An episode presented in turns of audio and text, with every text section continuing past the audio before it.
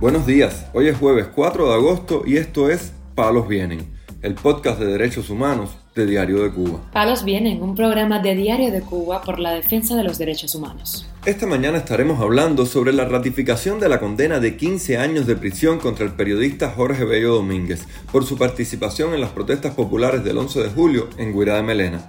También comentaremos sobre la detención e imposición de una carta de advertencia a la persona que firmó la protesta de un grupo de madres cubanas en una autopista de La Habana.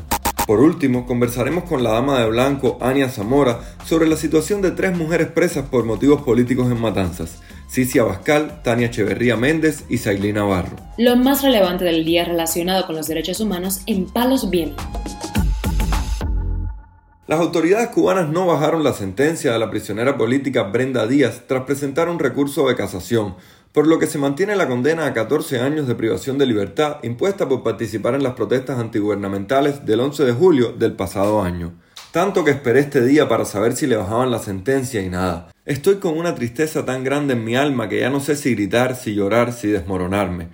Dijo en un post de Facebook Ana Mari García, madre de la manifestante, quien pese a ser una mujer trans está en una cárcel de hombres. García dijo que el gobierno cubano se ha ensañado con su hija, pues fue una de las pocas personas a quienes no le rebajaron la condena en el juicio de casación contra los presos del 11 de julio en Guira de Melena. ¿Por qué tanta injusticia? ¿Por qué si no es asesina? ¿Por qué si solo hizo lo que todo el pueblo, pedir libertad? Se ensañaron con ella. A todos les rebajaron la condena, menos a dos o tres, y entre ellas estás tú, mi niña. Cuánto dolor, pero no te dejaré. Seguiré luchando por tu libertad, aunque en ello cueste la mía o mi vida. No estás sola, te amo, mi vida, escribió la madre de la manifestante. Este martes el Tribunal Supremo Popular de Justicia de Cuba ratificó la condena de 15 años de prisión contra el periodista independiente Jorge Bello Domínguez por su participación en las protestas del 11 de julio en Guira de Melena, Artemisa. Tras casi dos meses de espera, esa fue la respuesta al recurso de casación solicitado por su familia, cuya vista se realizó el 17 de junio pasado. El Tribunal Supremo mantuvo los cargos por los delitos de sabotaje con carácter continuado y robo con fuerza contra el reportero y miembro de la Red Cubana de Periodistas Independientes, quien también fue declarado culpable de ocasionar desórdenes públicos por intentar organizar la protesta y de desacato contra la autoridad. Los familiares de Bello García conversaron con Radio Televisión Martí tras conocer la noticia. Hoy dieron respuesta al recurso de tasación en lo cual estábamos claros que ellos no le iban a bajar ni un año a Jorge Bello, porque a pesar de no contar con pruebas, aunque ellos digan todo lo contrario, quedó bien plasmado que en los videos que ellos presentaron en el juicio nunca salió Bello con piedras y mucho menos en trasral. Lo acusan también de aglomerar más de 170 personas cosa que es otra falsedad, ya que cuando Bello Domínguez se incorporó en la calle Cuba a la manifestación, ya había más de 200 personas y en ningún video sale frente a la manifestación respecto al capitán Carlos Luis Fernández Mazó. Es falso lo que sale en la sentencia número 42 de 2022, ya que en la sala del tribunal Mazó dijo que Bello Domínguez, él le llevaba las citaciones y que le contestó en mala forma. La acusación no tiene validez. Simplemente por ser opositor y no estar de acuerdo con este sistema, lo condenan a 15 años. También Radio Televisión Martí informó este jueves que Daciel González Fon, quien transmitió a través de Facebook la protesta pacífica protagonizada en un tramo de la autopista nacional por mujeres y niños albergados en la zona conocida como Comodoro, en Arroyo Naranjo, La Habana, fue arrestado por varias horas y le levantaron un acta de advertencia por divulgar el suceso.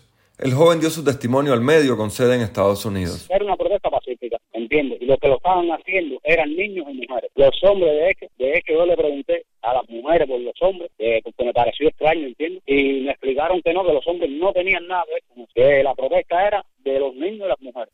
El periodista de Cubanet y activista LGTBI Nelson Julio Álvarez Mairata denunció al mencionado medio de prensa en la tarde de este miércoles que fue citado para una entrevista con la seguridad del Estado, por lo que deberá presentarse este jueves en la estación de la policía de Zapata y C. Estando en la casa me entra una llamada al celular de un número que no tenía registrado y contesté. Era el primer teniente Roberto. Así se presentó, dijo el periodista al medio de prensa independiente. De acuerdo con el testimonio de Álvarez Mairata, el represor estaba fuera de su vivienda en el momento de la llamada, por lo que salió a recoger la citación y este le dijo que el encuentro de hoy sería para hablar de temas legales, por lo que sospechó que consistiría en más amenazas relacionadas con el nuevo Código Penal. En otro orden de cosas, la Fundación Umbrella Art, en colaboración con la Fundación Víctimas del Comunismo, anunció que este viernes 5 de agosto será inaugurada la exposición fotográfica La mano esclava, sobre las misiones médicas cubanas y el mito de salud en la isla comunista. La muestra, que será realizada en The Art Space, ubicado en el número 729 de la calle 8, al suroeste de Miami, se podrá visitar hasta el sábado 13 de agosto, día en que se realizará la clausura, informó Cubanet. Ana Olema, curadora del proyecto, dijo que la exhibición constituye una denuncia a partir de imágenes que han enviado ciudadanos, que aborda además la crisis sanitaria que hay en Cuba y la mentira que es esa potencia médica. En el marco de la exposición se proyectará el sábado 6 el documental The Witness Project, dirigido por Didier Santos y que narra la historia de Joana Ronte Cuellar, una doctora cubana que escapó de una misión médica. También la investigadora cubanoamericana María Werlau participará en un panel sobre la situación de los profesionales de la salud que son exportados por el régimen cubano. Palos Vienen. Este jueves en Palos Vienen conversamos con la dama de blanco, Ania Zamora, quien comentó sobre la situación de las prisioneras políticas Cicia Bascal, Tania Echeverría Méndez y Sailí Navarro, quienes recibieron visita en el penal este miércoles. Eh, hola, buenas tardes. Hoy miércoles 3 de, agosto, eh, Cici Abascal, Tania Echeverría Méndez y Sailín Navarro Álvarez, eh, las tres presas políticas en estos momentos aquí en la provincia de Matanza, Damas de Blanco, hoy tuvieron su visita, su visita familiar. Eh, hoy encontré a, a las tres muy bien de salud, gracias a Dios y seguimos con la preocupación de que desde que ellas entraron, sí, sí que fue la primera que entró el 27 de, diciembre, ellas todas han pedido su asistencia religiosa y, le ha sido negada en transcurso de todos estos meses.